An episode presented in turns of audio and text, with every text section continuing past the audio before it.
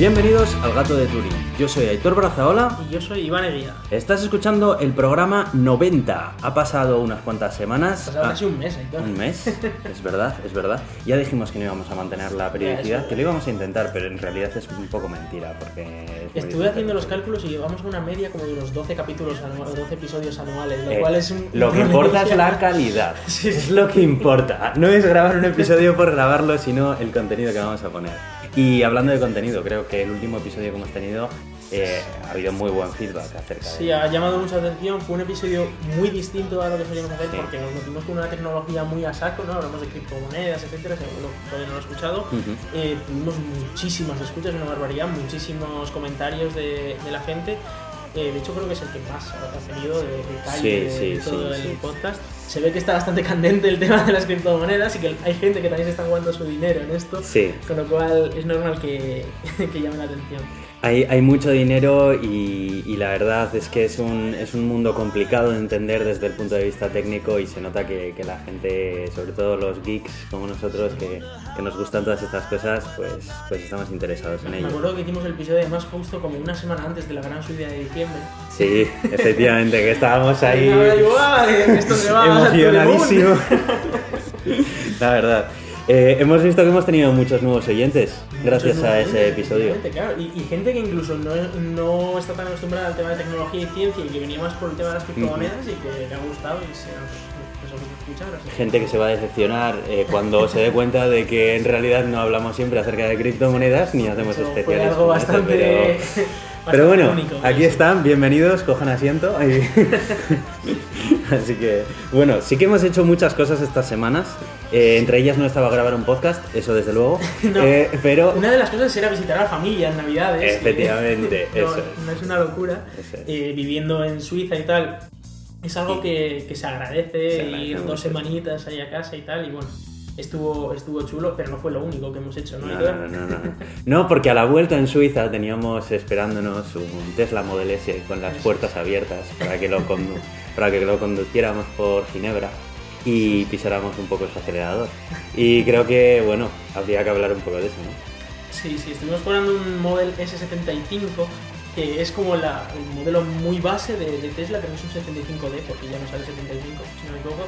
Eh, bueno, eso es un modelo el más base, eh, tiene el que menos aceleración, el que menos que batería, el- es el, el más mierda. El cutre. El cutre, eso es. Probamos el probando cutre.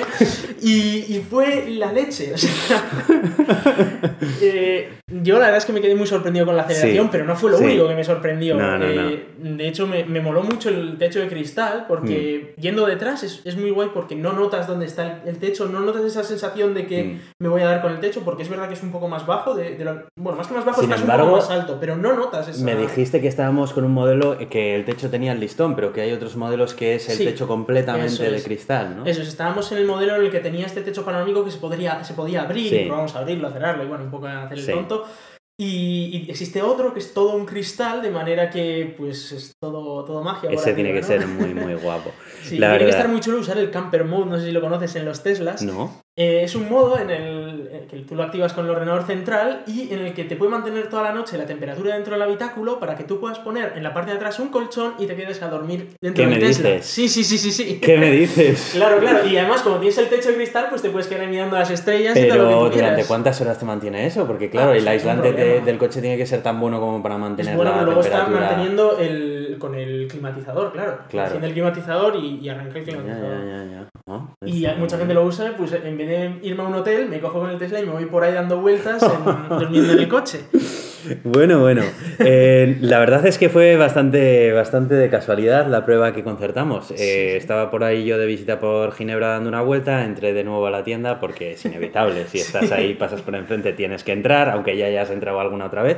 Y estuve charlando con la dependiente que estaba allí, que hablaba español, que era muy simpática, y me preguntó que a ver si quería probarlo. Y por supuesto le dije que sí, que era, era algo precioso que me habían dicho Sí, esa sí, semana. había cola de espera porque tardamos casi como tres semanas así, Sí, no una cita, ¿no? Pero, pero bueno. Eso es. Además la pregunté si podía ir, porque en ese momento no estaba contigo y tal, y le dijo, oye, hay otro amigo que está interesado y tal, y me dijo, sin ningún problema, vamos. Y se vino, es que se vino hasta, hasta mi chica y el perrito que tenemos, se vino, y todos juntos ahí en el Tesla.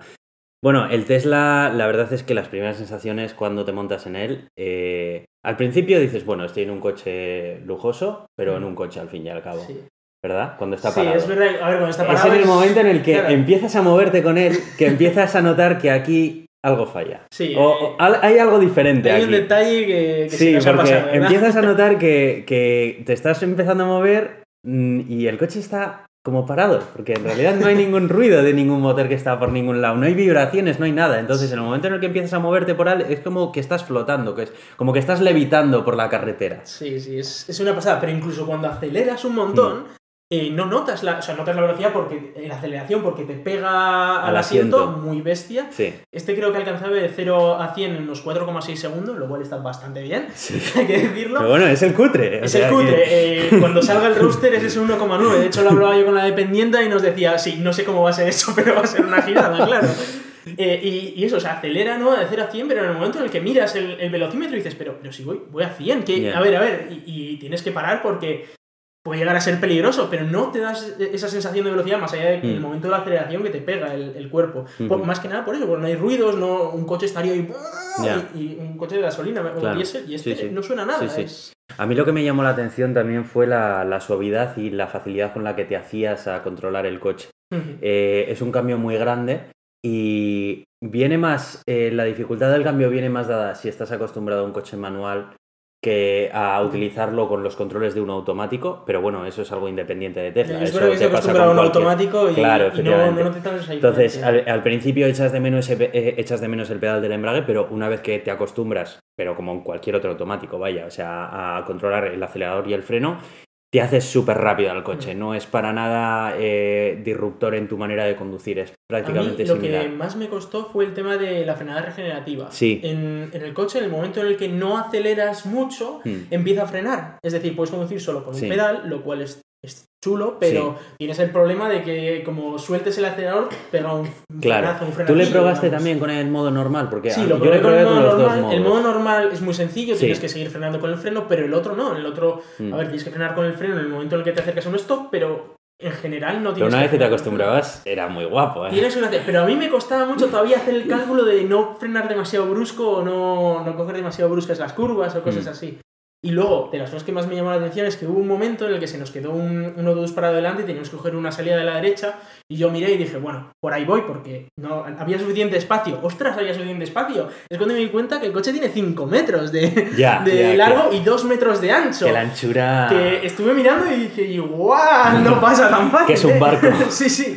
Y costó, al final lo conseguí meter, pero ostras, era. Es ese momento Sí. en el que tú vas ahí tranquilo por la carretera y no lo notas, pero el momento en el que entra por ese huequillo, es como, uy. Sí, sí, sí. Luego, con respecto a los materiales, he de decir que se notaba muy premium. eh, el interior que tenía era, si no me equivoco, de piel de alcántara. Piel de alcántara, sí, la. Y, y era muy agradable el tacto y, y demás. Sí que notabas que las piernas, eh, ¿verdad? Eso lo estuvimos Están más altos, sí. Que cuando estás sentado notas como que las rodillas están más elevadas de la altura de la cadera, ligeramente más elevadas. Sí. Sí. que es una sensación un poco extraña, Es un pero poco vamos, raro. nada No a lo que no te puedas no es acostumbrar ni es incómodo, incómodo. sino que es distinto a lo que Sí. estamos acostumbrados. Sí. Y yo, yo entiendo porque tiene la batería debajo que claro, Sí, necesitas estar yo sí que atrás me pegaba un poco con la cabeza en el techo, me quedaba muy poquito, sí, sí, sí. Yo sentado atrás había Pues hay veces gente que... de dos metros que entra perfectamente, no sé Yo, yo en, ba- en baches y así sí, Sí. que sí que notaba el techo demasiado cerca de la cabeza. Sí, Curioso, no sí, sé sí. si era por, por la altura que le sumaba la batería o... No, no, pero sentado vas sentado en la misma altura que, que un coche normal. Lo único que cambia son las rodillas que Ujú, suben. Pero en ujú. teoría tú estás sentado. Pues en igual es simplemente que tiene el techo un poco bajito. Hay muchos coches que lo tienen más bajito. O sea, realmente no son más que ser. detalles de- del este. Y, ah, y bueno, con respecto a la consola central que tenía, a mí lo que me llamaba muchísimo la atención era cómo se veía representado todos los coches de tu alrededor en, el, el- en el dashboard. El dashboard de en la zona del velocímetro y todo esto. eso es, en el cuadro de, re- en el cuadro de relojes y tal, que tenías, claro, ahí era toda una pantalla muy grande en la que aparte del velocímetro y más información de la carretera, veías la representación de tu coche y de todo lo que estaba rodeando a tu coche en ese Incluso momento. veías las líneas del Eso carril, es. veías los coches, veías incluso si te acercabas o ibas a aparcar o lo que sea, ibas viendo en los sensores qué es Mm. lo que marcaban, etcétera. Está Eso muy es. chulo. Entonces, chulo. es que claro, eh, no veías, digamos, una imagen grabada por una cámara, no, tú, iba- tú veías, di- digamos, un, una imagen dibujada por el Sí. propio ordenador del coche en el que te mostraba cómo todos sus sensores de alrededor, sus cámaras y demás, estaban reconociendo el resto de vehículos, obstáculos y las líneas de la carretera Sí. que tenía a su alrededor. Y eso dice mucho de la capacidad de que, Sí, puede, que puede hacer un coche como ese teniendo todos esos datos. Sí, no pudimos por el autopilot porque Eso no lo habíamos pena. reservado con anterioridad. Pero sí lo pedí. Yo, yo recuerdo cuando hablé con, el- con la chica, igual fue un malentendido, no lo sé. Pero recuerdo habérmelo preguntado y yo haberla dicho que sí, que por supuesto, que, vamos, que quería probarlo. Pero no sé, yo creo que en algún momento de- del Ya. proceso alguien no. Bueno, se puede volver a hacer, no Sí. pasa nada. Eh, a, a mí lo que me llamó mucho la atención eh, fue que lo que es el- la pantalla central Sí. eh, tenía una estética muy antigua. Digamos, el software interno tenía una estética bastante anticuada. Como muy esqueumórfica, ¿no? Era como muy de los años 2010. Sí, sí, y, sí. y luego, claro, es que yo he visto también mucho de la pantalla del Model 3, que es Sí. este nuevo que sale este año, y claro, la diferencia es muy bestia. Claro. El Model 3 está muchísimo más moderno, digamos, Sí. Y tiene esos detalles. Ha habido mucho jaleo con el tema del Alcántara, porque en el Model 3 han quitado casi todo el Alcántara y han puesto un material textil premium, pero que no es Alcántara. Ah, bueno, claro, pero tiene sentido. También se trata de hacer un vehículo más. Bueno, creo, de según menos- estaban hablando, podría ser que cambiaran en el Model S y el Model X también el Alcántara por este material premium Mm. textil, que no es un textil normalito. No, pero textil probablemente será mucho más barato que el Alcántara y permitirá abaratar el coste del vehículo, entiendo, Puede ser, vamos. sí, porque- igual lo pueden producir a más escala Sí. o lo pueden producir ellos y tal. Es que la piel de Alcántara eh, en la automoción se utiliza bastante, pero suele estar más reducido el Mm. uso a volantes, el pomo y demás. Pero claro, a un uso tan extendido en el interior del vehículo como el que tenía el Model S, Tampoco es que tenía, porque los tenía asientos eran de cuero, sí, todo, los eh, listones los superiores y todo, o sea, los pilares estaban todos hechos con Alcántara. Alcántara, sí. O sea, que, que sí que, que tal. Entonces, bueno. No sé, en general las sensaciones, la verdad es que fueron, fueron muy buenas y me acostumbré, lo que más me llama la atención y sigo diciéndolo fue lo rápido que me acostumbré al manejo de un coche de una tecnología tan diferente a la que vengo acostumbrado. Sí, Eso sí, fue lo que me llamó la atención. Pensaba que iba a costarme más.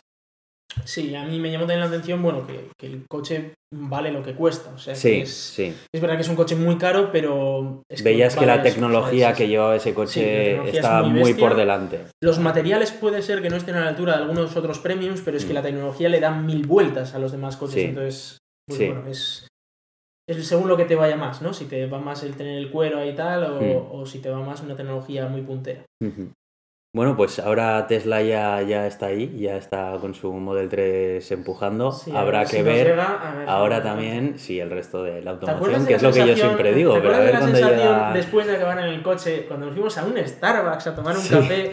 Y esa sensación que decías tú, ¿verdad? Que, estamos en medio de Ginebra, acabamos de salir de un Model S y nos estamos tomando un café en el centro, en un Starbucks. Y que parecía que ya habíamos, que nos habíamos adaptado a la vida. Sí, sí, al nivel de vida de Ginebra. Vamos, parecíamos que éramos ya nuevos ricos, ¿eh? sí. Ya solo nos faltaba que nos vinieran a recoger en un chofer, con un chofer, Sí, sí. en un coche, bueno... y que nos bueno. llevaran a nuestra casa al lado del lago con un embarcadero, ¿verdad? Eso es, eso es, pero... Se nos acabó no. pronto la gracia. En cuanto llegamos a casa fue como, bueno, Nos duró lo que duró el café del Starbucks Eso y es. ya está, la verdad. Pero, pero bueno, la verdad que la experiencia Estuvo muy chula, es- fue, fue genial, la verdad es que sí. Si tenéis la oportunidad de probar un Tesla, la verdad es que... Aunque no lo vayáis a comprar, como es. yo, por ejemplo, de momento no lo voy a comprar por, por No, lo que cuesta, pero simplemente por darte el placer y por probarlo y por conocerlo, ¿sabes? No, y que la tecnología luego entre eléctricos, aunque Mm. es muy distinta, es verdad que las sensaciones de conducción en muchos casos son muy parecidas. Es decir, que igual un Model S no, pero yo que sé, un, Sí. un Renault Zoe o un Nissan Sí. Leaf. O cualquier nuevos. otro modelo nuevo eléctrico que salga durante los próximos años, vaya. O los que salgan en el Sí. futuro. Y yo personalmente de este coche no lo compraría, bueno, primero porque no tengo el dinero, pero segundo, aunque lo tuviera, porque es muy grande. y, y sí que me resulta demasiado grande para meterlo en cualquier lado. Es que es que es muy grande. Es que yo me di cuenta en ese momento en el que tuve que entrar ahí por la calle, dije, pero es que no sé por dónde meterlo. Sí. Y claro, aparcarlo y todo ese rollo, Bueno, yo creo que es mucho. Yo- a mí no me costó tanto, pero porque también vengo acostumbrado de coches grandes. coche muy grande, entonces, bueno, pero sí que es cierto que, que es una berlina grande, sin más. O sea, Sí, sí. y eso. Y bueno, con respecto a eso pondremos alguna foto, porque tenemos alguna foto al menos foto de- tenemos, de- sí, sí. Del, del coche que probamos y tal. Y sí, para que veáis, para que veáis el modelo concretamente que, que probamos y tal. Y la verdad es que moló bastante. Pero bueno, tú y yo teníamos un podcast acerca de noticias de tecnología, no sé si, si Sí, sabías. sí, sí, vamos, vamos a hablar de ello. Bueno, antes, antes de empezar con las noticias, agradecemos todo el feedback que hemos recibido, que creo que Sí, ya lo sí, hemos dicho antes, pero bueno, simplemente por repetirlo, ¿vale? Es que hemos recibido mucho feedback, yo creo sí, que merece la pena decirlo es, otra vez. eso es aquí. Así que bueno, incluso llegaste a hacer algo de consultorio a través de... Sí, escribí algún, respondí a algunos comentarios en en Evox y, y bueno, sí que intentamos resolver algunas dudas que, que teníais sobre Venga, pues vamos a hablar de las noticias. Vale, estas noticias eh, la verdad es que bueno, han macerado un poquito, las hemos dejado ahí en, el- en en la nevera mientras hemos estado un poco ahí fuera, Eh, pero bueno, vamos a mencionar alguna un poco así por encima, tampoco vamos a entrar en las que ya se ha hablado mucho de ellas, pero eh, simplemente por continuar el tema que dejamos en el anterior episodio, ¿no? que dejamos el anterior episodio justo en, plena, cre- en pleno crecimiento. Y empezamos ahora en plena bajada. ¿no? Efectivamente. Vamos. ¿Y qué pasó? Pues que mucha gente se vino arriba y en menos de una semana o semana y media de repente aquello... po, po, po, po, po. Bueno, es verdad que apenas en cuanto llegó al, al nivel más alto Bitcoin, que llegó a unos 16.000 o 17.000 euros, que fue espectacular, empezó a bajar poquito a poquito, poquito a poquito, hasta Mm. unos 11.000 euros. Y entonces ya vino la catástrofe mundial, que fue esta misma semana, esta Sí. pasada semana, que se pegó unas caídas del 30-40% en apenas 24 horas. Que Sí. la gente se acojonó mucho. Bienvenidos a Bitcoin y, a, y a todas las criptomonedas en general. Eh, es verdad que estas bajadas paulatinas no habían sido seguidas por todas las criptomonedas. De hecho, por ejemplo, dos de las que hablamos, EOS y NEO, habían subido muchísimo. Sí. eh, poquito a poco, pero mucho. Y en esta ocasión, el- esta semana, se, se dieron el leñazo todas. Y se Sí. dieron un leñazo enorme todas. Se ha especulado acerca de los motivos. Se ha especulado mucho. Sí que es verdad que salieron rumores de que eh, en Corea iban a prohibir las, las bitcoins, de que en China también, bueno, en China prohíben las bitcoins cada tres meses más o menos, con lo cual, pues esto... eh, Bueno, más bien las, las ICOs, ¿no? En un primer momento, pero... Prohíben las de- Dependiendo de, de por dónde sopla el viento. El rumor cada tres meses dice que en China han prohibido las criptomonedas. Entonces, según luego dice, ah, no, bueno, que era que iban a hacer una regulación de las ICOs. O, ah, no, que bueno, que iban a prohibir un exchange concreto porque estaba robando dinero. Bueno, a ver, sí, que luego siempre esto, esto. eh, porque como China no dice nada, porque le pregunta al gobierno chino y dice, no, no tenemos nada que decir. y claro, los rumores pues campan a sus anchas, ¿no? Sí. Y, y se dio el leñazo. Lo de Corea, al final tuvo que salir el gobierno diciendo que era mentira, que no se estaba prohibiendo nada, que estaban revisándolo para regularlo, porque no está regulado a día de hoy y que obviamente alguien lo tiene que regular esto, porque si no esto es una locura, pero que no iban a prohibirlo, que eso estaba descartado, ¿no? Eh, eso hizo que rebotaran un poco las monedas, pero ahora están otra vez bajando y hoy la verdad es que ni me he leído ya los rumores porque es que todo está en las narices. Ya, ya. Es que es, es una de las cosas que tienen las criptomonedas Sí. que, son muy volátiles, Son en muy volátiles, volátiles. entonces eh, si estás encima todo el día y Mm. más o menos vas viendo por dónde va, pues vas reorientando tu inversión y tal, pero, pero sí que es cierto que... Aún tal. así, eh, el susto de, de la semana fue, fue grande, ¿no? Pero que teníamos dinero Hombre. nos pegamos un susto bueno. Obviamente, obviamente. Pero bueno, sin más, simplemente mencionarlo Sí. porque esta es una noticia que ya ocurrió hace un tiempo, estábamos por Sí, ni siquiera es. hablar de ella, pero, pero bueno, simplemente pues por volver a poner encima de la mesa eso, la volatilidad de las criptomonedas, que mucha Eso gente... Y bueno, el hecho de que ahora están más baratas de lo que estaban hace un mes. Cuando... Rebajas, te decía Yo- rebajas, Yo lo ¿no? llamo rebajas esto. Bueno, y ya de paso que estamos con el tema de criptomonedas Sí. también, estaría bien hablar acerca de Hacienda, amigos, Sí. porque no todo el monte es orégano y no, No, todos y- son ganancias, aquí también hay que apoquinar. Y, Claro, hay que pagar los impuestos, ¿y obviamente. cómo funciona esto? Porque Esto yo estaba es leyendo un poco por encima, pero yo sé que tú estás mucho más puesto en el Estoy tema. muy puesto en el tema, pero esto es un jaleo brutal. Eh, he estado yo hablando con Hacienda, incluso. Ah, sí, ¿eh? Sí, sí. Me he estado comunicando con ellos y bueno, llegamos a un momento en el que me dijeron: pásate por una oficina de Hacienda y lo hablas con alguien porque esto es muy complicado. Vamos, que le pasaron el marrón los del teléfono al de la Claro, oficina. Y, y claro, el, el problema ahí fue que digo, ya, yo estoy en Suiza para ir a esto, y bueno, ya, ya vendrás en algún momento y efectivamente en Semana Santa me tocará ir.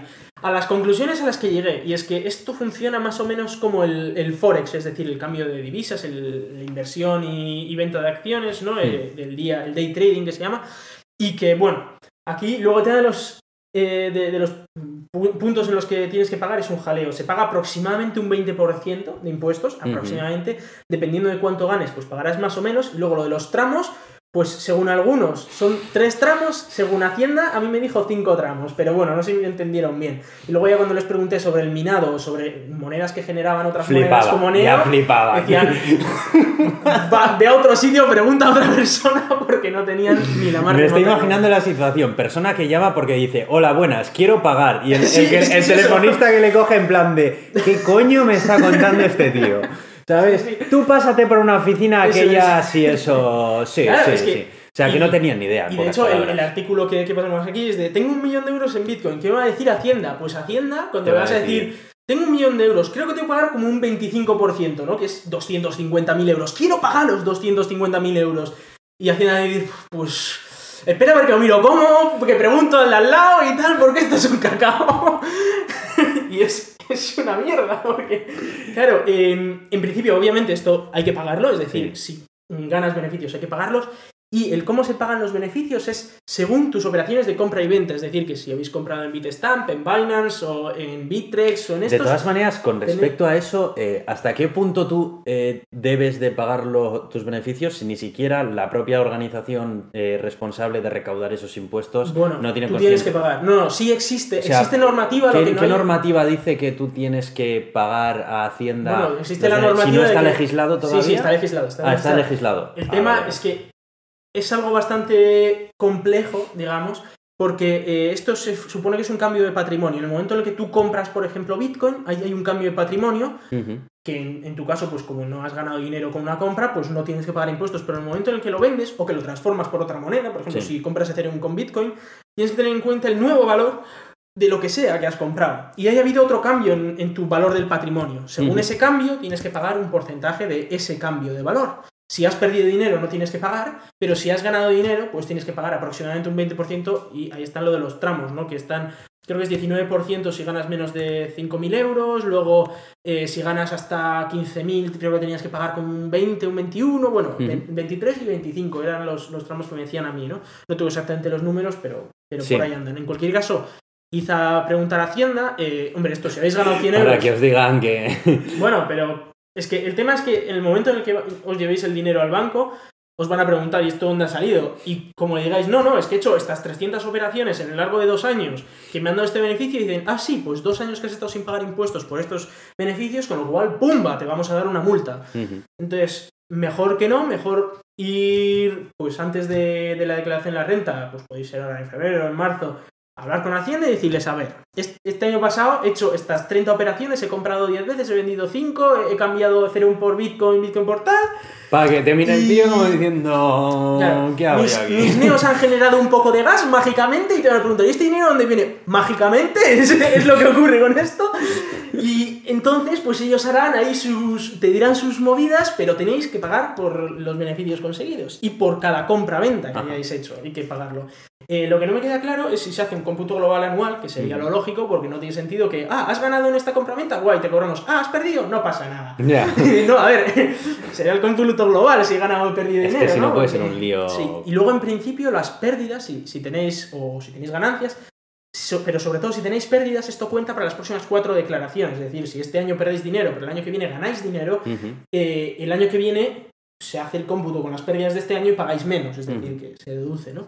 Pero bueno, así es bastante jaleo. eh, hay que tener cuidado, obviamente, pues si habéis ganado 100 euros, probablemente no haga falta ni que, ni que hagáis nada. Pero si habéis ganado 10.000 euros, pues sí que vais Sí, a tener que hacer claro. algo, obviamente. Eh, y aunque no lo hayáis sacado, es decir, aunque todo lo tengáis ahora mismo en criptomonedas, si habéis hecho operaciones de compra-venta, es decir, imaginaos que comprasteis un día Bitcoin y al de una semana comprasteis Ethereum, por esas dos tenéis que pagar. Aunque luego habéis estado cuatro meses y solo tengáis Ethereum, ¿no? Mm. Pues hay, que, hay que tener cuidado y, y mirar, cogeros las listas de, en CSV que la- os las, os las En. Bitstamp creo que En se puede. Bitstamp se puede, en. Binance se puede, en Bitrex se puede, no sé en las demás, la verdad. Eh, en Coinbase se puede, si, si, es lo- si os gusta pagar muchas comisiones y compráis en Coinbase. Mm. Pero eh, por lo demás, descargaros el CSV. Yo estoy programando un programa que me haga el cálculo automáticamente porque no tengo. Iván Eguía está loco. Tengo que hacer algo, o sea, tengo que saber. Tengo que hacer algo con mi vida. No, a ver, lo que no quiero es que vaya a Hacienda y Hacienda me diga, sí, tú paga X. Pago Claro, eso. tú estás haciendo el X". trabajo que debería haber hecho Hacienda programando. Bueno, pero Hacienda no te va a empezar a decir, oye, ¿y qué día compraste qué en Bitrex o no sé qué? O sea, no tiene sentido que Hacienda se ponga en ese jaleo. Entonces yo lo hago para que luego yo a Hacienda le voy a entregar como 10 páginas de, de todas estas transacciones en, en una tabla y luego diré, bueno, y en total sale esto.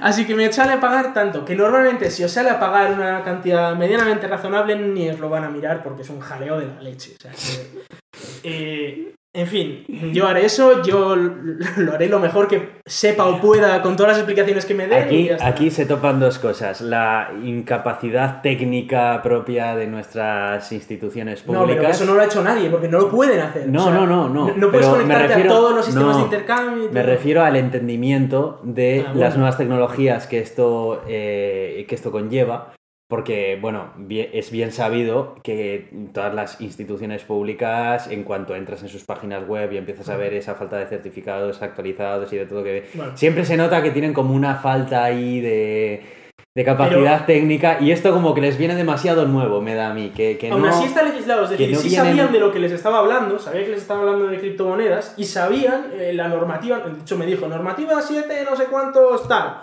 yo leí eso y dije, no me entero de nada lo que dice esto. Dice aquí que si movidas de patrimonio y tal, que yo no soy. No, no, soy impostor, iba a decir, no, no soy un tío que, sabe mucho de tema de impuestos. Entonces, no entendía mucho y le dije, a ver, resúmemelo un poco para tontos, porque esto es un jaleo. Y es cuando decían, bueno, sí, tú tienes que pagar como se paga el Forex. Y me dio los, los tramos y tal, y esto y tal, y esto. Y se paga por cada compra-venta, pero claro, y ahí es cuando le pregunté, digo, vale, entonces cada compraventa y cómo se pagan las comisiones aparte, y cómo se paga la minería, y cómo se paga... Y bueno, ya se perdió.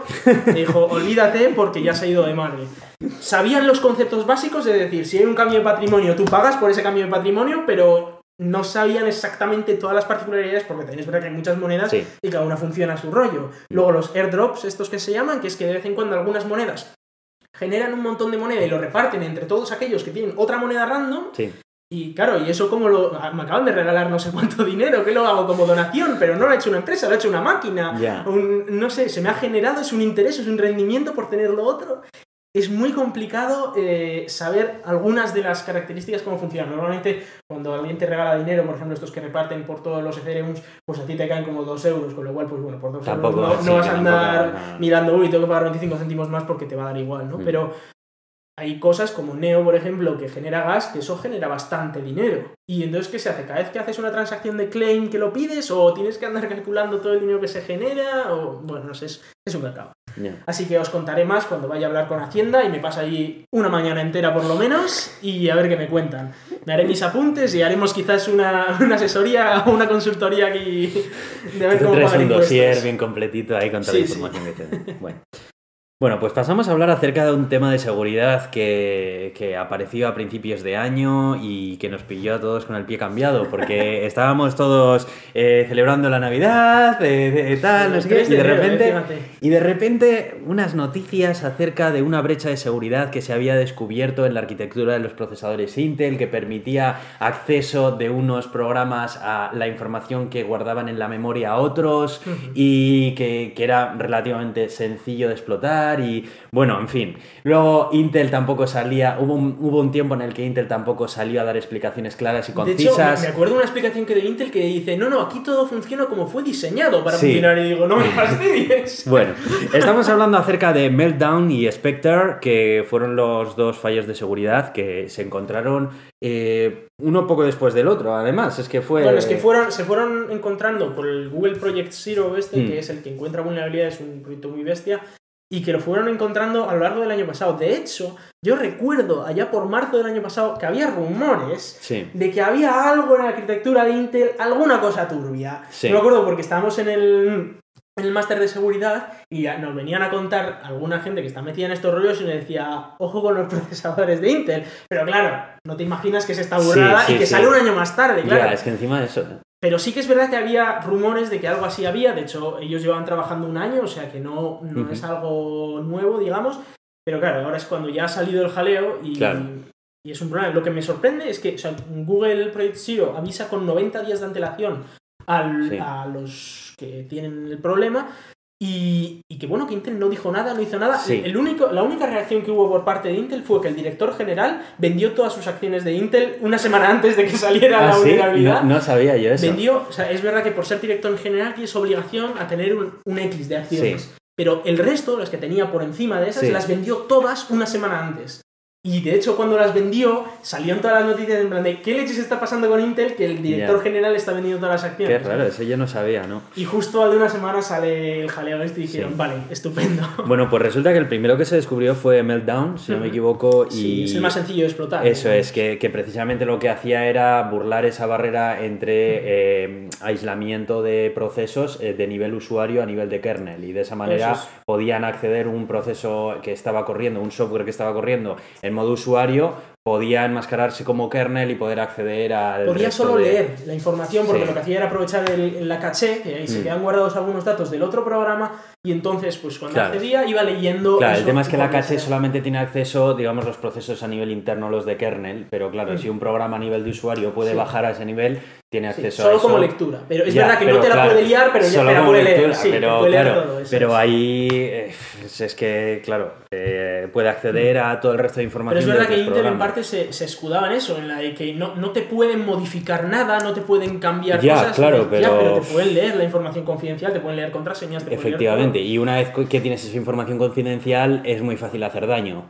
Y fue muy sorprendente también saber el impacto que tenía esto. Y es que Sí. era de todos los procesadores Intel desde el 95. Sí, Es sí. que es brutal, es Sí. Todos los Sí, ordenadores que tengáis, todos Eh, tienen este eso venía dado, si no me equivoco, por ese método de especulación por sí, parte por del procesador. la ejecución especulativa que tiene, que, que va cargando, eh, o sea, va ejecutando, de hecho, instrucciones de una posible rama de... Para intentar adelantarse al es. procesamiento que, le es, viene porque a la hora, si hay un velocidad. salto, ¿no? Digamos, en la ejecución del programa, pues ya tener precargadas las instrucciones que se van a ejecutar. El Pero- tema es que se le puede engañar. Se Se le le, puede puede, engañar, ir eso llevando es. por una determinada rama, rama de decisiones es. que beneficie al posible atacante. Eso es. Pues en eso consistía Meltdown y bueno, todo- cuando todo el mundo, además me acuerdo que me acuerdo en uno de los grupos de Telegram en los que estoy que estaba comentando uno, bueno, ya verás, todo el mundo pasándose a AMD y a, y a RM en de 3, 2, hecho- 1 y al día siguiente de repente Spectre se, se- se descubre una nueva vulnerabilidad que ya no solamente afecta a Intel, sino que también a AMD y a ARM y yo me quedé como de, joder, me estoy acordando ahora de aquel que dijo que todo el mundo se iba a pasar a Sí, es, ARM. es verdad que eh, AMD, cuando salió la de Meltdown, AMD dijo, nosotros no nos afecta Sí, esta en plan, uy, qué bien.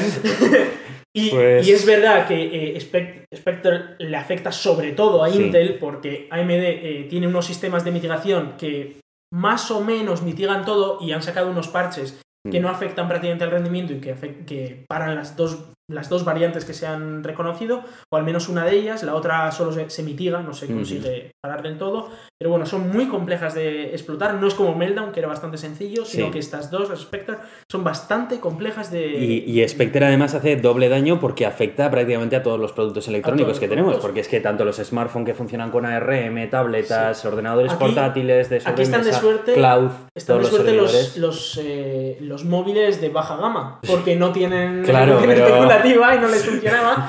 Eh, por ejemplo, las Raspberry Pis no están afectadas por esto, porque no tienen ejecución especulativa. Pero Ajá. hay otros muchos procesadores, de hecho la inmensa mayoría, que sí que están afectados por esto. Y, y bueno, en cualquier caso, lo que podéis hacer es primero descargaros una actualización para vuestra BIOS del ordenador, que lo que hará será es cargar un nuevo microcode de Intel que, o, o de AMD o lo que sea, que reparen parte de estas vulnerabilidades y luego actualizar vuestro sistema operativo. Es muy importante porque si no estáis vendidos.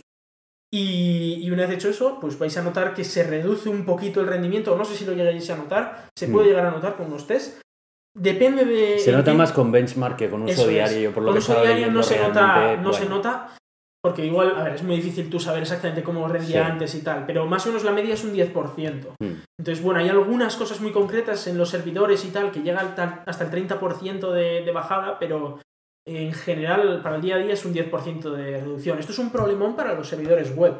Sí. Porque además suelen estar virtualizados sobre otro servidor y Sí. tienes que actualizar el kernel del servidor y actualizar el kernel del Sí. guest y pierdes en total un 40% así de, de Mm. rendimiento, lo cual es espectacular. Al cloud le ha hecho esto Le ha hecho mucha mucho pupa daño, sí, y sí, sí. ha sido ha sido un proceso bueno de hecho nosotros lo hemos vivido también en el CERN el hemos CERN, visto de cerca cómo al equipo de TI del CERN eh, le ha costado un montón de trabajo y recursos el hacer todas las actualizaciones de todos los servidores virtualizados y físicos Y a que nosotros ya nos, nos iban tirando los servidores nuestros, luego levantándolos, actualizados, tal, Mm. y tener que cambiar de máquinas en ocasiones incluso. Y bueno, En hemos tenido bastante trabajo este mes. De- en el entorno corporativo la verdad es que Sí. ha sido ha sido Y en una- CERN, que joder, encima es un backbone de internet, tenemos Sí. una, una brutalidad de servidores, no sé cuántos eran, eran 4.000 servidores Sí. o incluso más, no sé, no me acuerdo, era una barbaridad. y tener que reiniciarlos absolutamente todos es... Hmm. De hecho, hay una campaña, creo que todavía no han acabado porque acaban el 23 o el 25, Pues no no, me recuerdo acuerdo. exactamente la Pero verdad. iba día a día reiniciando, pues hoy reiniciamos 2000, mañana otros 2000 y así. Y claro, bueno, pues pasaba lo que, lo Sí, que sí, sí, pasaba. sí. Pues nada, yo simplemente eso decir que me he quedado alucinado que algo así salga de repente y de, y de esta gravedad además, porque es que y que y, y que no que nos afecta a todos por igual, porque no es que digas eh, o sea, que al final utilizar Bueno, un sistema operativo AMD, u otro sí, o tal AMD que van mejor, sí, pero sí, el sistema operativo desde luego da igual, porque Da nos igual. afecta a todos, es a nivel de hardware. Y lo peor de todo, que es la primera vez que se investigan errores de hardware y de hecho ahora han salido varias iniciativas en universidades para empezar a investigar más el hardware. Es decir, a lo largo de 2018 no descartaría para nada que salieran 4 o 5 más como estas y que... Es que también los recursos necesarios para investigar el hardware son, son mayores, Son porque claro, mayores, cualquiera sí, sí. no tiene acceso, ni cualquier universidad ni nada, a las herramientas necesarias para analizar a bajo nivel un procesador o demás. Entonces, bueno, sin más, bueno, pues eh, veremos cómo, cómo va a salir mantener verdad, sistemas pero- actualizados y, y bueno, pues a esperar, esperemos no retroceder ahora a 5 años con, con el tema de la, de la performance solo porque hay que parar todos estos agujeros. Pero bueno, Pues sí. había mucho, mucho problema con el tema de claro, dices, si ahora yo me compré un ordenador que tenía estas características y ahora me lo han tenido que Ah, reducir, claro, claro. esto te, puedo pedir a Intel que me, que me compense y tal. Respuesta rápida, no. Eh, ojo, eh, sí que hay varias iniciativas a nivel de, de consumidores que están intentando. nivel de consumo? Sí, a nivel de, de Facua y todo esto, Sí, que están intentando luchar para que Intel pues pague por todo esto. Lo que pasa es que Intel lo que ha dicho es eh, no podemos pagar a todos nuestros procesadores desde 1995 una Ya, porque compensación porque, nos se arruinamos. Intel. Se, acabó Intel, tal cual. Entonces, O le damos un euro a cada uno y aún así... y aún así, ojo, es casi imposible. Entonces, eh, pues bueno, podéis intentarlo, desde luego. eh, Nah, no personalmente no creo que pase porque Intel es too big to fail, así que entre que vosotros quedéis sin el dinero y con un procesador malo o que Intel caiga, os vais a quedar vosotros sin el dinero. Pero bueno, hay que intentarlo si, si os parece y, y Mm. por ello. Em, Tienes aquí una noticia acerca Sí, de... eh, nos comentó de por cifrado. Twitter, sí, no- nos comentó, nos comentó por Twitter Javier Negretena que, que, bueno, que había encontrado una noticia en Gembeta que decía que el director del FBI sobre la encriptación de los dispositivos decía que es un problema Oh, urgente sí. de seguridad pública. Y, y sí que es verdad que me llamó mucho la atención, Sí, sí, sí. pero eh, que no esperaron ya de este señor, ¿no? Eh, bueno, lo que se refiere básicamente es que eh, es el hecho de cifrar las cosas es un problema de seguridad, no es una solución de seguridad, no, no. sino un problema. Sí. Y es el, el concepto que a mí me dejó un poco a la cabeza como, a ver, a ver, o sea, si pueden leer mi contenido por no estar cifrado, si lo cifro es más seguro porque no lo pueden leer. Pues Claro. no, es menos seguro porque no lo puede leer él, claro. Claro, claro. El que, nos cuida, es. que nos cuida a todos Eso desde su oficina. y que vela por nuestro bienestar. Claro, claro. eh, nuestro amigo Big Brother, al que tanto hay que querer, y que eh, menos mal que está ahí, que si no, que sería de nosotros, Ya, ¿verdad? Sí, sí, Eh, la verdad es que. uf. Bueno, pues eh, claro, esto viene todo esto a que han intentado descifrar iPhones de, de casos, han intentado descifrar portátiles y de todo, y pues como que les cuesta mucho, claro. El AES pues lo inventó la NSA, es lo que hay. No digo que no haya puerta trasera, pero parece ser bastante seguro. Así que a la FBI le cuesta bastante hackear estos dispositivos. Lo cual me alegra bastante. Sí, es bast- me alegra leer estas noticias en el sentido de decir, ah, o sea, que lo estáis Sí, pasando eso mal, ¿eh? es, eso es. Sí, porque cuando callan, Claro, dices, si calla demasiado este, es que no tiene mucho de lo que quejarse. Sí, eso es. Y si, si hacen comunicados públicos de este pelo, quiere decir que de algún modo no les resulta tan sencillo y por lo tanto al menos no van a poder escalarlo a un nivel eh, brutal, el, espia- Creo que solo espionaje. pudieron descifrar como el, nove- el 10% de los dispositivos cifrados. Que me parece bastante ya, sinceramente. Sí, la verdad porque que si es tú cifras un dispositivo es para que Pero bueno, ya tienen que ir a pueda doc, descifrar. ¿sabes? A eh, un dispositivos en concreto y ya no, no puede Sí. ser algo, digamos, a gran escala, hecho en plan de yo pongo esto aquí, le Una doy un botón y- venga. Y estas keywords, si va entrando aquí la información que. De hecho, hablan de lo de Spectre y Meltdown, a ver si va a ser eso una puerta trasera de alguien, claro. Pues ¿Qué vete a saber, ser? vete a saber. Yo estoy seguro que detrás de Spectre y Meltdown hay mucha información que, que nunca se hará pública. Porque Sí, que no se sepa. yo esto no me sí. creo que. Además, así las dos cosas han salido de repente. Que esa es otra Claro, cosa que me llama la atención así. De repente, de un día para otro, no, o sea, no hay separación eh, Sí. temporal entre un descubrimiento y otro, sino que los dos explotan al mismo tiempo. No sé, a mí ahí me huele un poco, un poco extraño. Pero sí, bueno. pero bueno, en cualquier caso, eh, yo personalmente me alegro mucho de que el director del FBI no pueda leer mis ficheros. Eh, ojalá siga siendo así por muchos años y seguiré aplicando la mayor, el mayor cifrado posible para que este tío no pueda leer las cosas que hago. Que no, no es porque haga nada del otro mundo, es que no me da la gana de que este tío y junto con él otra mucha gente pueda estar leyendo lo que yo hago, ¿no? Sí, efectivamente. Y yo vengo a hablar acerca de WhatsApp, tío, porque es la mensajería del futuro. Sí, ¿verdad? Me, ha- me ha- Lo es. Me ha Lo llegado esa es. información de que ha salido algo súper chulo, novedoso, Es que nadie ha inventado antes, ¿no? Innovador, innovador. Ahora eh, las, la- las empresas, cuando se quieran poner en contacto con sus clientes, ya no van a tener que comprar un móvil prepago para utilizar la aplicación de WhatsApp y hablarles ahí. ¿Cómo uno es a eso uno, posible? pues sí. Pues verás, esta magia funciona de la siguiente manera. Los ¿Han creado un canal? No, no, No, no, es así. No. Eh, verás, los mejores artesanos de código que trabajan para WhatsApp han creado una maravillosa aplicación complementaria, sí, sí, como lo oyes, complementaria. Claro, porque no a se podía ampliar. WhatsApp, claro. No, no se podía, no Vale, se podía. Entonces, han creado una nueva que de momento solo está disponible para Android, porque claro, es tan complicado hacer algo de este estilo que tiene que ser escalonado, vale. ¿sabes? De momento para una plataforma. Como Evo en España, o sea, sí, eso Entonces, poco a poco, poco a poco, muy poquito a poco, ¿vale? En el que básicamente se puede hacer lo mismo que te hacías antes tú, pues con un número de teléfono de, de una prepago para comunicarte con tus clientes, pero esta vez vas a tener un TIC, como ese que tenía Twitter de verificado, de Sí. cuenta verificada. Ostras. Sí, sí, efectivamente, le han puesto un tic a tu cuenta para que ahora ya la gente sepa que está poniéndose en contacto con el servicio técnico o la Brutal, atención ¿eh? al cliente de una empresa en concreto y no es un estafador, un malvado por ahí Sí, que sí, que esté se ha con su teléfono ahí que- contestando todos los tickets de soporte de la empresa de al lado, ¿sabes? Porque, Sí, le apetece Claro, claro. y quiere engañarles. ¿Y, y cómo se les ha ocurrido tan brillante idea y todo? Pues verás, eh, parece ser que llevan mucho tiempo pensándolo y como ninguna otra empresa se le ha ocurrido hacer algo así, pues han dicho que, que esto sería un gran movimiento. Y sí, poco a poco lo van a ir, eh, lo van a ir. eh, entiendo, liberando. que, entiendo que ninguna empresa se le ha ocurrido crear algo así en el año en el que están ellos, que es como Sí, 2012, claro, me parece, eso ¿no? es, eso es. vale, vale. Efectivamente. Bueno, ahora modo ironía off.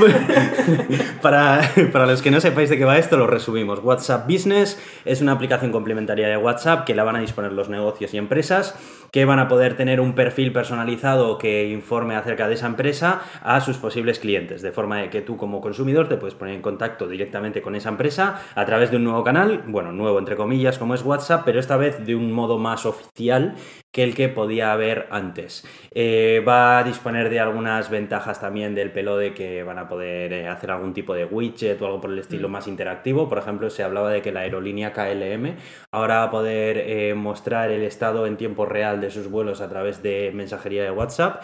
Y bueno, en fin, a ver, es un paso hacia adelante que está bien, es de agradecer. Ahora, creo que van un poquito por detrás que el Sí, resto esto de es alternativas, pero bueno. Esto es lo mismo bien. que Telegram hizo el año pasado. Efectivamente. Y que en Telegram efectivamente hay bots ya para mirar todo lo que quieras de vuelos o lo que te dé la gana. Es más, hasta Apple con iMessage también hace un año por ahí también sacó su plataforma. Vamos, que es que, que son los últimos, en pocas palabras. O sea eso que todos los estos, bueno, pues en fin. Bueno, Y pues luego el tema de que instalar otra aplicación, esto no tiene. Eh, no, no, desde para el punto de vista- desde el digo, cliente no, eso el, el- vamos, el creador o el Sí. que da soporte se tiene que instalar otra aplicación. ¿Por qué? Sí. No lo entiendo. Si, vamos, Telegram lo ha solucionado con la misma aplicación, todo el mundo lo ha solucionado con la misma aplicación, no lo entiendo. Bueno, ya sabemos que eh, los caminos de WhatsApp eh, solo los designa el señor, así que no vamos a preguntar por qué, ni acerca de los motivos, ni qué particularidades técnicas tiene esta Es solución. como, yo, yo no entiendo qué tiene que haber ahí en el núcleo de WhatsApp para que sea tan complicado extenderlo. O sea, no lo entiendo qué tiene que haber ahí para que un tío diga, bueno, vamos a añadir una nueva funcionalidad, necesitamos crear otra aplicación porque sí, si sí. no, no podemos. Ah, y por cierto, van a sacar stickers, no sé si sabías. ¡Ostras! ¡Qué novedad, ¿no? no es coña, ¿eh? No es coña, te lo juro. Y, Pero y- y la red primero está volviéndose loca acerca de No me lo los nuevos creer. stickers de WhatsApp. Pero Y- si Lines lo tiene desde 2013 Sí, y Telegram sí. desde 2015. Y es, que, así. y es que encima los pocos packs de stickers que han salido deben de ser más feos que Picio todavía, pero, pero bueno, en fin. Y Muy bueno, bien, luego en el futuro, espera, ya te digo, dentro de año y medio vas a poder crear tus propios stickers como en Telegram y repartirlos por ahí. ¿Sabes lo que más me duele de todo esto? ¿Qué? Que a pesar de todo esto, sigue siendo la plataforma de mensajería más utilizada, tío. Es que no lo entiendo de Es verdad. que no lo comprendo. La, la tengo que usar hasta yo a veces sí, para claro. contactar con cuatro humanos que todavía la usan. Pero Sí, es, sí, que es, sí. es terrible, Sí, sí, sí, sí, sí. O sea, en fin, no sé. Está tan por detrás de Telegram y bueno, en fin. Bueno, vamos a animarnos un poco con cosas que, que parece que van cambiando. Y es que Ferrari va a crear un coche eléctrico. Uh. Ferrari, que ojo, es, es el. Vamos, Ferrari como marca siempre eh, ha sido hecho famosa por los motores que tiene, porque tiene unos motores de combustión muchísimo mejores que el resto. De hecho, en Lamborghini se separó de Ferrari, o digamos que se creó Lamborghini, uno de los ingenieros de Ferrari creó Lamborghini, porque el de Lamborghini creía que era más importante la aerodinámica y el Sí. de Ferrari decía que era más importante el motor. Entonces, eh, estamos hablando de que eh, la empresa más dedicada al motor de combustión va a crear un coche eléctrico.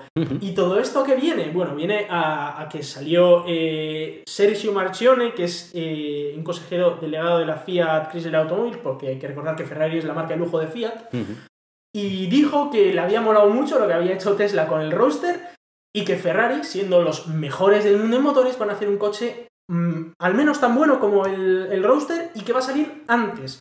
Hay que recordar que el Roadster es ese coche que quiere acelerar de 0 a 100 en 1,9 segundos y quiere tener 1000 kilómetros de autonomía, que quiere cargar en apenas 10 minutillos en un megacharger o supercharger de esos. Y que bueno, hasta ahora nadie se había imaginado algo tan locura. Es, es tan bestia que las ruedas cuando giran al acelerar al principio superan la barrera del sonido y suena un plas. como, Yo- cuando- como un látigo. A Y- mí. y eh, Ferrari quiere crear algo más rápido que ellos. El Roadster debería salir en 2020, según Elon Musk. sí. eh, con lo cual esto debería salir antes de 2020. Personalmente estoy muy contento de que Ferrari se meta en el mundo eléctrico. Por supuesto, yo estoy muy contento, eh, pero se me plantean varias cuestiones y es eh, de dónde va a sacar Ferrari todo el know-how que tiene ya eh, Tesla en el ámbito de los coches eléctricos. Sí que es cierto, sí que es cierto que Ferrari ya dispone de una, de una capacidad que Y ya le bueno, que hacer gustaría un a coche Tesla. eléctrico es en más fácil que hacer un coche de combustión. Eso es. La batería Pero quizás es lo más no complicado, sé. pero quizás lo puedes comprar de fuera, ¿no? Eso es. No sé hasta qué punto eh, son capaces de ponerse a la altura en cuanto a tecnología, eh, viniendo de un mundo tan diferente como el del que viene. Pero bueno, en cualquier caso es una noticia muy, muy Sí, buena. las- por lo la de frase siempre. que dijo que la- Marcioni fue, si se va a construir un superdeportivo eléctrico, entonces Ferrari será el primero.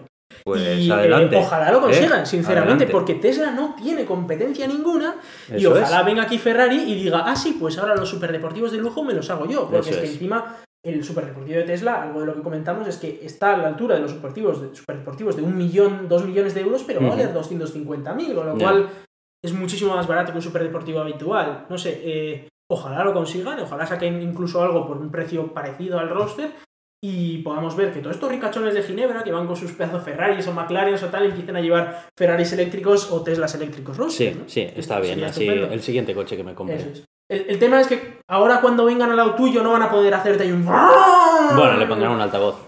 Es fácil de solucionar. Tendrán que pintar ahí, ¡Pipi, que tengo un coche bueno! Eso es verdad. bueno. Pero bueno, en fin. Otros tiempos. Vienen, otros tiempos en los que los Pues coches sí, buenos sí. no hacen tanto ruido. Eh, está, estaría guay, ¿eh? porque a veces te pegan unos sustos en Ginebra cuando vienen ahí con el cochazo de turno. Sí. Vaya tela. Y bueno, vamos a hablar un poquito del impuesto al sol, que aquí lo hemos Mm. comentado algunas veces, ¿verdad? Esa Sí. idea, eh, vamos a recordarlo un poco, que era esa idea de que si tú querías generar tu propia electricidad, muy bien, pero la que tú generabas también la ibas a pagar. O sea que Ah, era sí. como, ¿para qué voy a ponerme un panel solar si tengo que pagar lo que genero con el panel solar? Porque ya no era solo que tenías que pagar si necesitabas un extra desde la red eléctrica, sino que si generabas tú, pagabas por lo generado. Bueno, pues eh, Europa ha dicho que eso es ilegal, es más ilegal que la leche. Pero España Bueno, tiene una opinión diferente. sí, eso es, a ver. Ha salido eh, una normativa europea que dice que eh, hay que garantizar que los consumidores tengan derecho a convertirse en autoconsumidores de energías renovables y sin estar sujetos a impuestos, tasas o tributos de ningún tipo a nivel europeo, ojo. Y España ha dicho, ajá, pues dentro de dos o tres añitos cambiaremos la ley ¿eh? y haremos otra con lo que en estos dos o tres añitos se nos haya ocurrido para que la gente no mire a poner paneles solares, básicamente. Porque esto, claro, sale la normativa europea, pero obviamente no obligan a que España cambie la normativa mañana, porque eso sería imposible. eh, La administración pues tiene sus tiempos y entonces pues la cambiarán en el futuro, que, que no es en el presente, Sí. es en el futuro. Sí, o no, porque igual cuando llegue el futuro han Igual encontrado otra manera de hacerlo. Claro, como ya van a vimos con lo cambiar. canon. Claro, eso, el canon. O sea, van a cambiarlo de otra manera, de alguna manera, algo harán.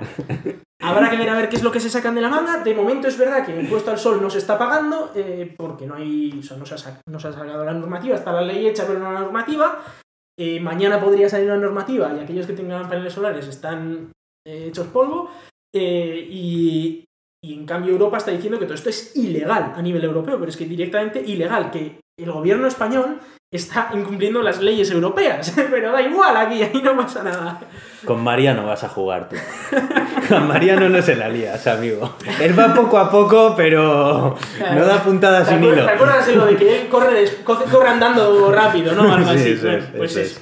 Eh, Él, él va a su ritmo y Europa ha dicho que es ilegal. Vale, vale, lo vamos a cambiar. No pasa nada. No pasa nada, ¿eh? Eso, y vamos a ir rapidito, rapidito. eh, Ta, ta, ta, ta, cambiando ahora. Eso es, eso es. Así que bueno, pues eso. Europa dice que es ilegal el impuesto al sol. Ojalá ocurra mejor un poco la situación y nos dejen poner paneles solares en nuestras casas, etcétera, que es algo muy bueno para, para el clima, claro.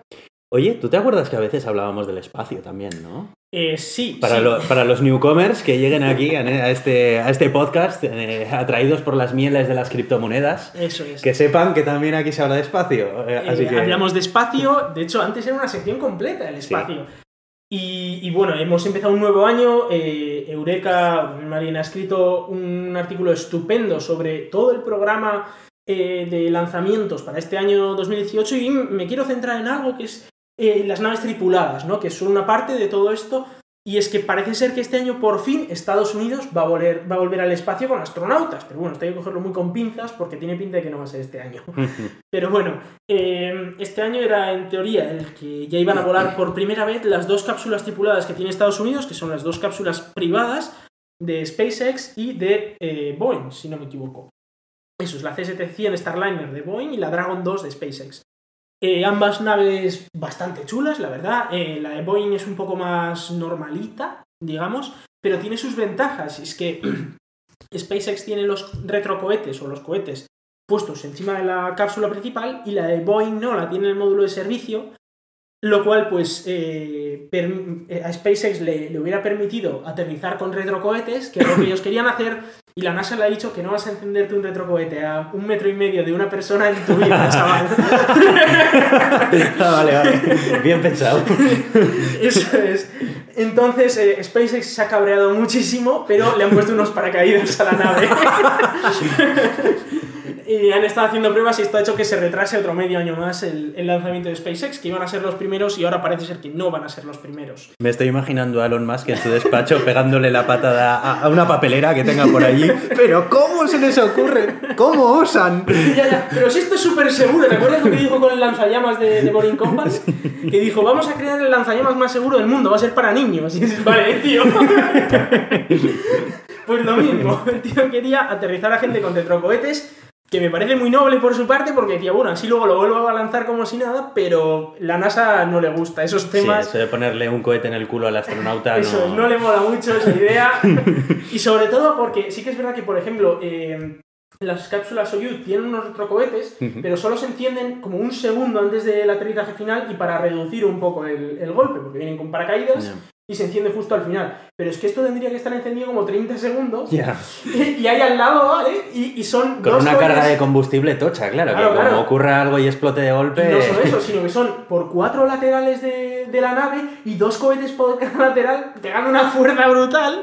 Claro que eso acojona bastante. Yo pensando, soy un astronauta que digo, jaja, o sea, tengo todo fuego a mi alrededor, no Sí. pasa nada, esperemos que esto vaya bien, ¿no? Entonces solo se van a poder usar esos cohetes para maniobras orbitales, lo cual le quita muchísima utilidad a la nave de SpaceX. Algo que pues Boeing no, no tiene el problema porque Boeing ha dicho hago lo de siempre y ya está. Sí, que lo de siempre Lo de funciona. siempre funciona, no en del otro jueves, pero mira, oye, ahí está. Sí. y todo eso, toda esa reducción de, de, de precios que quería conseguir SpaceX reutilizando tanto la cápsula gracias a esos aterrizajes, pues ahora no va a poder reutilizarla tanto precisamente porque tiene que caer en el mar, porque ya no puede aterrizar en tierra y tienen que recogerla con un barco, traerla a tierra y demás. De hecho, han tenido que crear una maqueta para hacer eh, entrenamientos de salvamiento marítimo, lo cual, pues, otro trabajo añadido para, para SpaceX. Eh, también hemos visto que la rampa de Boeing ya tiene el sistema de extracción de emergencia, que de hecho, si ves el artículo de Daniel Marín, son unos tipos que están saltando en tirolina. A ver si Y encuentro- que- sí, sí, sí. Y que es muy, es muy gracioso porque, claro, esto lo que ocurre es que, eh, claro, el Boeing creo que va a ser lanzado con un Delta 4, si no me equivoco, pero eh, el problema que tienen estos es que tienen hidrógeno en el- de combustible. ¿no? Sí. Entonces, el problema que tiene hidrógeno es que eso crea incendios, y no solo eso, sino que puede crear incendios que son invisibles. Fuego invisible, y eso es un movidón. Sí, de hecho, sí, ocurrió con una. No sé si fue una de las de Apolos, que hubo un pequeño incendio en la rampa y eh, tuvieron que sacar a los astronautas, pero les mantuvieron dos horas dentro de la nave con un incendio al lado para que no salieran y se quemaran. Ya. Lo apagaron y demás y salieron por la rampa de emergencia o algo así. El caso es que si hubieran salido por el sitio normal, se habrían quemado porque seguía habiendo un incendio y nadie lo sabía. Luego lo detectaron O más sea, tarde. fue pura casualidad que se salvan. Sí, se salvaron de, de milagro. Entonces, Boeing, para evitar el problema de que pasen por un sitio si hay una emergencia y se quemen, pues le pones una tirolina desde arriba y ahí ya no, no hay problema, no se queman. Está bastante bien. la Oye, idea. pues eh, las soluciones sencillas muchas Sí, veces sí, siempre son las está, más... Está bien. Esperemos que no se corten las cables en medio de, Bueno, de la bajadita, ¿no? Pero es verdad que tiene como 4 o 5 cables que estarán sujetos a varios y que, bueno, en teoría. tiene que molar bastante tirarte desde ahí arriba. ¿eh? los muy chulo, son como ahí. 100 metros ahí de ¡guau! Ahora, no sé hasta qué punto es muy chulo si es una emergencia y te estás tirando Ya. porque estás a punto de morir, así Sí, que bueno, no sé si. Le quita un poco de gracia. Sí. Eh, SpaceX también está ya ha puesto su rampa de, de acceso para tripulantes en, en la rampa de lanzamiento. eh, y de hecho han hecho un vídeo ahí súper guay de dos astronautas y diciendo, mira que guay son, somos Bueno, astronautas. como siempre, o espacio". sea, ellos no podían hacer Pues- una foto cutre, no, tenían que hacer un vídeo diciendo el vídeo lo ha hecho la. NASA, ojo, eh. Ah, el vídeo ¿eh? lo ha hecho la NASA, sí, sí, sí. Curioso. Y, y lo podéis ver al final de- del artículo, ¿no? Y ahí dice SpaceX Crew Access Arm. Y bueno, y es bastante molón, la verdad. Eh, claro, está todo blanquito, blanquito, muy bonito. eh, no, lo, no lo ha usado ni lo van a usar este año nadie, ¿no? Pero bueno, eh, sobre el programa este, a finales de año, en teoría, tendría que lanzarse la- las cápsulas. Eh, primero parece ser que va a ser la de Boeing y luego la de SpaceX. Se van a lanzar sin tripulación a bordo y van a aterrizar de nuevo. De hecho, eh, bueno, no está claro qué, qué órbita van a hacer. No sé si me acuerdo que SpaceX iba a intentar hacer un lanzamiento a la zona de la Luna. No estoy seguro, eso sé que la Orión lo va a hacer el- dentro de un par de años, pero. O el año que viene. Pero eh, SpaceX no, no estoy seguro de lo que va a hacer. Y luego eh, la idea es mandar astronautas ya. Y por cierto, en este primer vuelo no tripulado, las dos naves se van a acoplar a la Estación Espacial Internacional, van a ser inspeccionadas por la tripulación de la Espacio- Estación Espacial Internacional y luego van a volver a tierra. Eso es algo que eh, también ocurrirá con el lanzamiento de la primera tripulación, que en teoría se acoplará a la Estación Espacial Internacional, estarán allí solo unos días y volverán a Tierra. Y eso debería ser a principios de 2019, más o menos cuando van a ir el Model 3 por aquí. Pero sí, eh, tranquilidad porque las cosas de- del espacio van despacio. Así que Igual bueno, que los temas de energía solar en España, es. así que van más o menos al mismo ritmo. Sí, eso. Oye, y una noticia muy chula de la que vas a hablar ahora. Eh, eh, la verdad es que Sí. moló bastante cuando yo Eh, eso. fue, fue chula. eh, bueno, se ha encontrado agua en Marte otra vez. Esto, Mm. no sé, ya no nos debería sorprender a muchos. Ya, bueno, pero la cantidad de La agua que se ha encontrado agua, eso es. lo que Eh, llama la es- atención. Bueno, más que la cantidad de agua es porque se sabía que hay muchísima agua en Marte, ¿vale? En La Marte facilidad con la que se accede a ella. se accede con mucha facilidad porque hay acantilados, ¿vale? Que se han rajado un par, como un glaciar, digamos, y hay un acantilado de hielo puro prácticamente, de decenas de metros de, prof- de profundidad o de altura, ¿no? Entonces es un sitio estupendo para ir con una pala y sacar hielo. es que es así de simple, ¿vale? Que vas con una pala y sacas hielo directamente. Eh, lo cual hasta ahora no se sabía. Se sabía que en el subsuelo marciano había hielo. Se sabía que en algunas zonas de Marte había hielo mezclado con rocas, pero nunca se había encontrado una pared de hielo puro, prácticamente puro, ¿no? Esto es eh, una novedad bastante chula y parece que viene muy bien para aquellos astronautas que vayan a viajar a Marte en el futuro. Y de hecho, ahora se están ya planteando este tipo de sitios, aunque solo han encontrado 8, pero porque tampoco han buscado excesivamente, es decir, han encontrado 8 y los 8 tenían, eh, lo que van a hacer es un estudio más a gran escala para encontrar puntos más cercanos al Ecuador en el que puedas tener mucho hielo y encima mucho sol también. Y Para poder definirlos como es. sitio de aterrizaje, como ¿no? sitio de aterrizaje de misiones tripuladas, lo cual estaría muy chulo porque te ahorras llevar desde aquí el agua, puedes generarla allí, incluso con ese agua puedes generar oxígeno, puedes eh, generar incluso combustible para la vuelta, etcétera. O sea, pueden ser muy buenas noticias para el programa espacial tripulado. Luego Y- está el tema de la radiación, que bueno, ya Con respecto a la potabilidad de este agua, eh, Bueno, solo todavía haces tú no potable. No, eh, solo tienes que Ah, hacer tu vale, potable, tienes vale. que potabilizar tú. Eh, hombre, en principio, bueno, esto tendrá minerales, porque no creo que tenga bacterias, sería Ya. la leche. Sí, sería descubrimiento de vida, dos por uno. Sería la leche. Pasen y vean. Sí, sí. eh, bueno, que sobre eso ha sacado, creo que ha sido Curiosity, ha sacado unas fotos de unas cosas muy raras en el, en el suelo marciano que parecen como gusanos de tierra, eh, pero que, que, bueno, que están ahí intentando darle a la cabeza a ver qué leches es eso porque podría ser algo creado por vida. De hecho, en la Tierra se crean estructuras muy parecidas por vida. No, se sabe que no es de hoy en día porque son como fósiles, digamos, de lo que pudiera ser, pero pudiera haber sido que hace 3 millones de años hubiera vida que hubiera generado eso, ¿no? Con lo cual, eh, bueno, Marte parece que está interesante en esta, en esta Pero, época del año. o sea, realmente como insectos, ¿quieres decir? no, eran eh, como una especie de... eh, tienen forma de gusano, pero no son gusanos, o ¿vale? sea, no tenía el tamaño de un gusano, ¿quieres decir? Mm, ¿O eran te bastante pequeños, pero eran, o sea, no eran excesivamente pequeños, son como, tenían el tamaño de un gusano intestinal, Sí. pero, y la forma, lo que pasa es que están hechos de tierra, es decir, se cree que de ser hechos por animales, que en, en la tierra ocurre que algunas bacterias y tal generan ese tipo de estructuras, es porque eh, van comiéndose lo que sea y luego eh, el resultado es que se queda pues ahí como una masa eh, medio cilíndrica y tal, que, es lo que podría ser. No obstante, se tienen que hacer más pruebas para ver si podría tener origen geológico o alguna cosa así que no fuera por vida por vida bacteriana más compleja, digamos. Porque si fuera, vamos, si se descarta el origen geológico y efectivamente solo puede ser creado por una vida, significa que hubo vida en Marte en algún momento de su historia, lo cual Sí. sería la releche. Sería otro descubrimiento grande. Eh, en cualquier caso, eso se ha, pasado bastante desapercibido porque todavía las pruebas preliminares no han salido a la luz. Solo ha salido la foto, porque la Hmm. foto, todas las fotos que se sacan son públicas hace dos días, entonces enseguida que sale una foto la gente empieza a especular.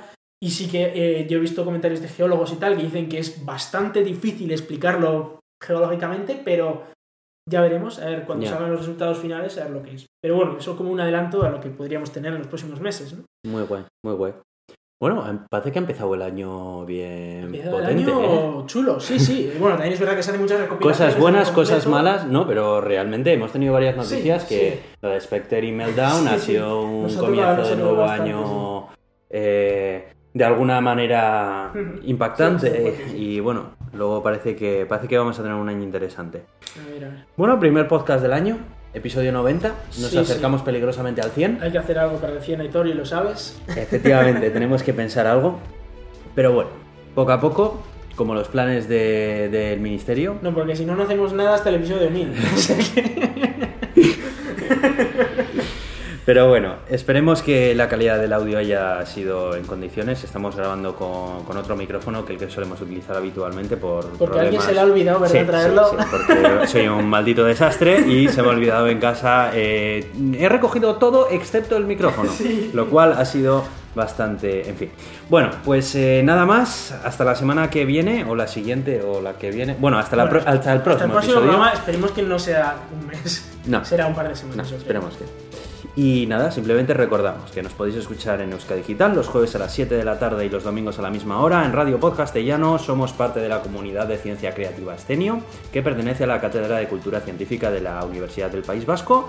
Y nos podéis escribir vuestras cositas a elgatodeturin.gmail.com o comentarnos cualquier cosita en Twitter también con arroba el gato de Turing. Tenemos una página en Facebook y nos podéis escuchar en iTunes como en iVoox. Y allí nos podéis dejar vuestras valoraciones que agradecemos muchísimo, tanto en iTunes como en iVoox. Yo soy Aitor, arroba cronosnhz en Twitter. Y yo soy Iván, arroba en Twitter. Muchas gracias y hasta pronto.